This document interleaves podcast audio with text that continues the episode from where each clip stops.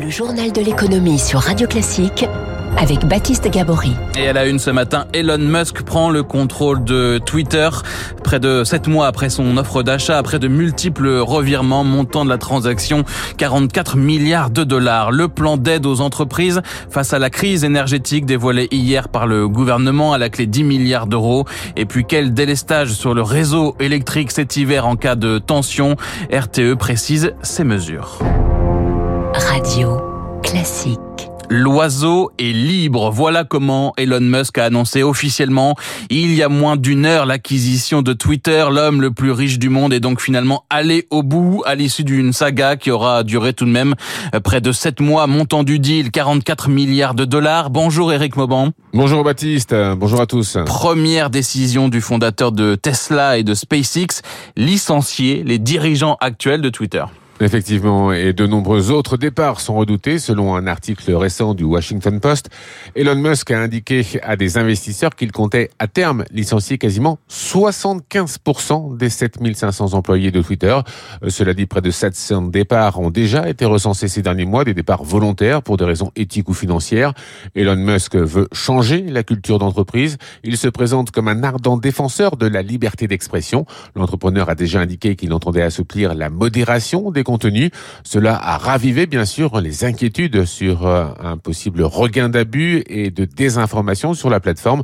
Rappelons que depuis sept mois, ce rachat de Twitter fait l'objet de nombreux rebondissements. Elon Musk a multiplié les volte-face sur ses intentions, une attitude vue d'un très mauvais œil par la justice américaine qui exposait l'homme d'affaires à un procès en cas de refus de racheter le réseau social. Éric Mauban, des élus républicains soutiens de Donald Trump, ont salué dans la nuit le retour de la d'expression sur le réseau social. Elon Musk lui a tenté hier de rassurer les annonceurs en promettant une place publique en ligne où une grande variété, je le cite, d'opinions peuvent débattre de façon saine sans recourir à la violence. Le défi est immense selon euh, Edouard Filias, fondateur de l'agence d'influence et de relations publiques euh, GIN. Ah, c'est un énorme challenge, bien sûr, parce que un réseau social fonctionne sur sa communauté. Donc, il n'achète pas une entreprise, il achète une communauté. Donc cette communauté-là, un peu comme les lecteurs euh, ou les spectateurs d'un média, elle peut partir si elle sent que euh, elle n'est plus comprise, qu'elle euh, n'est plus écoutée. Le dirigeant Elon Musk a aussi prévu de sortir euh, Twitter de la bourse. Sur les marchés financiers, justement, le groupe Meta, hein, qui comprend notamment Facebook, a chuté de 25% hier à Wall Street, plombé par le recul de son chiffre d'affaires trimestriel. Meta a entraîné avec lui euh, tous les secteurs de la tech. Mardi, déjà, Google avait publié des résultats euh, décevants. Hier, c'est Amazon qui a annoncé une baisse de 9% de son bénéfice au troisième trimestre. Les géants de la tech souffrent. Jacques Aurélien Co-responsable de la gestion action chez Edmond de Rothschild Asset Management et responsable des investissements technologiques. Les plus sanctionnés, Facebook et Amazon, euh, le sont parce que finalement, il y a une incompréhension croissante entre les investisseurs et les dirigeants d'entreprise. C'est-à-dire qu'on a des très fortes décélérations et on a des sociétés qui ne gagnent pas d'argent ou de moins en moins là où les investisseurs s'attendaient finalement à tirer les bénéfices des années d'investissement qui étaient derrière. En revanche, si vous prenez des valeurs comme Microsoft ou Google, la déception elle est plus sur un ralentissement classique des chiffres et non pas une incompréhension entre le management et les investisseurs. Donc là, on n'est sur rien de grave, mais des chiffres qui décélèrent et qui sont sanctionnés, mais pas dans la même ampleur qu'un Facebook ou un Amazon. Vous écoutez Radio Classique, il est 6h41, 10 milliards, 10 milliards d'euros pour alléger la facture d'électricité des entreprises. Le gouvernement a dévoilé hier après-midi son nouveau plan d'aide face à l'explosion des prix de l'énergie. Dans le détail, deux dispositifs distincts, un pour les TPE et les PME, l'autre pour les plus grandes entreprises. Eric Kush.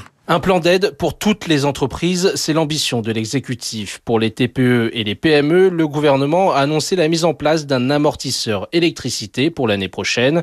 Ce dispositif sera automatiquement appliqué dès le 1er janvier aux factures d'énergie. Pas besoin d'en faire la demande. Concrètement, l'État prendra en charge 50% des hausses des prix de l'électricité. En moyenne, cela équivaut à une réduction de 120 euros le mégawattheure, a précisé le ministre de l'économie Bruno Le Maire. Concernant les entreprises entreprises de plus grande taille. Le gouvernement annonce une simplification des guichets de demande d'aide à partir du 15 novembre, avec à la clé des coups de pouce dont les montants sont doublés. Les entreprises pourront débloquer selon leurs besoins de 4 à 100 millions d'euros. Enfin, les groupes les plus énergivores, eux, pourront solliciter des aides allant jusqu'à un demi-milliard d'euros. Pour les ETI, les entreprises de taille intermédiaire, le dispositif d'aide est donc euh, élargi. Une demande de longue date. 80% d'entre elles sont en train de renégocier les contrats d'énergie pour l'année prochaine. C'est un soulagement pour Alexandre Montet, président du METI, le mouvement des ETI. C'est une bonne nouvelle parce que les ETI sont enfin raccrochés à un dispositif. L'angoisse et l'inquiétude montaient parce que sans visibilité sur les coûts de l'énergie l'année prochaine, les entreprises de taille intermédiaire, industrielles, sont incapables de concevoir leur modèle d'affaires pour l'année prochaine. Le choc sur les ETI est absolument violent. On a une ETI sur deux qui annonce ralentir son activité en 2023 une ETI sur 10 qui prévoit de l'arrêter. C'est l'industrie euh, qui peut être à genoux euh, dans les, dans les mois à venir. Donc euh, c'est assez fondamental. Alexandre Montet avec Eric Kioch.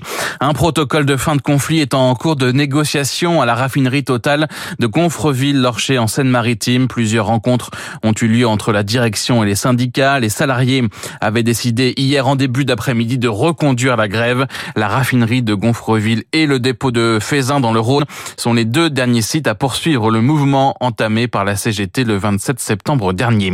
L'accord salarial à EDF a été signé à l'unanimité annoncé hier de la direction.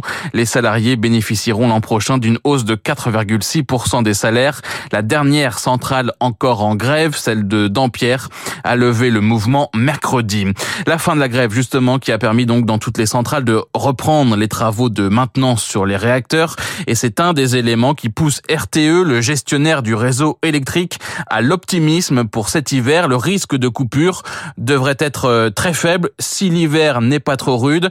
RTE a néanmoins présenté hier les mesures mises en place pour éviter toute coupure de courant. et Palier. Le premier levier, ce sont les éco-gestes, martèle-t-on chez RTE. Baisser le chauffage, faire sa lessive la nuit. Lors des périodes de tension, une simple baisse de 1 à 5% de la demande d'électricité devrait permettre d'éviter toute coupure. Mais si les vagues de froid s'enchaînent, que les travaux patinent dans les centrales nucléaires et que la possibilité d'importer reste limitée, le gestionnaire du réseau pourra demander à certains sites industriels, 14 en France, tous sous contrat avec RTE, de réduire temporairement leur consommation autre mesure envisagée, baisser de 5% la tension sur tout le réseau électrique. Le changement sera à peine perceptible et permettra d'économiser l'équivalent de la consommation des villes de Paris et de Toulouse réunies. Zoé, si ça ne suffit pas, il pourrait tout de même y avoir des délestages? Oui, en tout dernier recours, si le signal EcoWatt, le bison futé de l'électricité, vire au rouge, il peut y avoir des coupures locales de 2 heures maximum, en général entre 8 et 13 heures ou de 18 à 20 heures. Décision prise au dernier moment en fonction de l'état du réseau. Si par exemple il faut réduire la consommation d'un gigawatt, Enedis privera environ 1 million de foyers d'électricité et préviendra les collectivités concernés la veille pour le lendemain. Seuls quelques sites prioritaires comme les hôpitaux seront épargnés par ces délestages. Des coupures ciblées pour éviter une panne généralisée de tout le réseau électrique. Zoé Pallier, l'Union européenne entérine la fin des véhicules thermiques en 2035. Eurodéputés et États membres ont trouvé un accord hier soir. Sont concernés les ventes de voitures neuves, diesel, essence euh, ou hybride au profit du 100% électrique. Thierry Marx élu hier président de l'UMI, le principal syndicat syndicat euh, patronal de l'hôtellerie-restauration pour un mandat de 4 ans qu'il veut axer notamment sur l'impact environnemental et social du secteur et sur l'attractivité et la formation des euh, profs, des personnels. On termine avec les marchés financiers. Le Dow Jones a gagné 0,61% euh, hier, tandis que l'indice Nasdaq a lui cédé 1,63%, plombé par les mauvais résultats de la tech. On en parlait tout à l'heure à Paris. Le CAC 40 a clôturé en baisse, moins 0,61%. Vous écoutez Radio Classique, il est 6h46.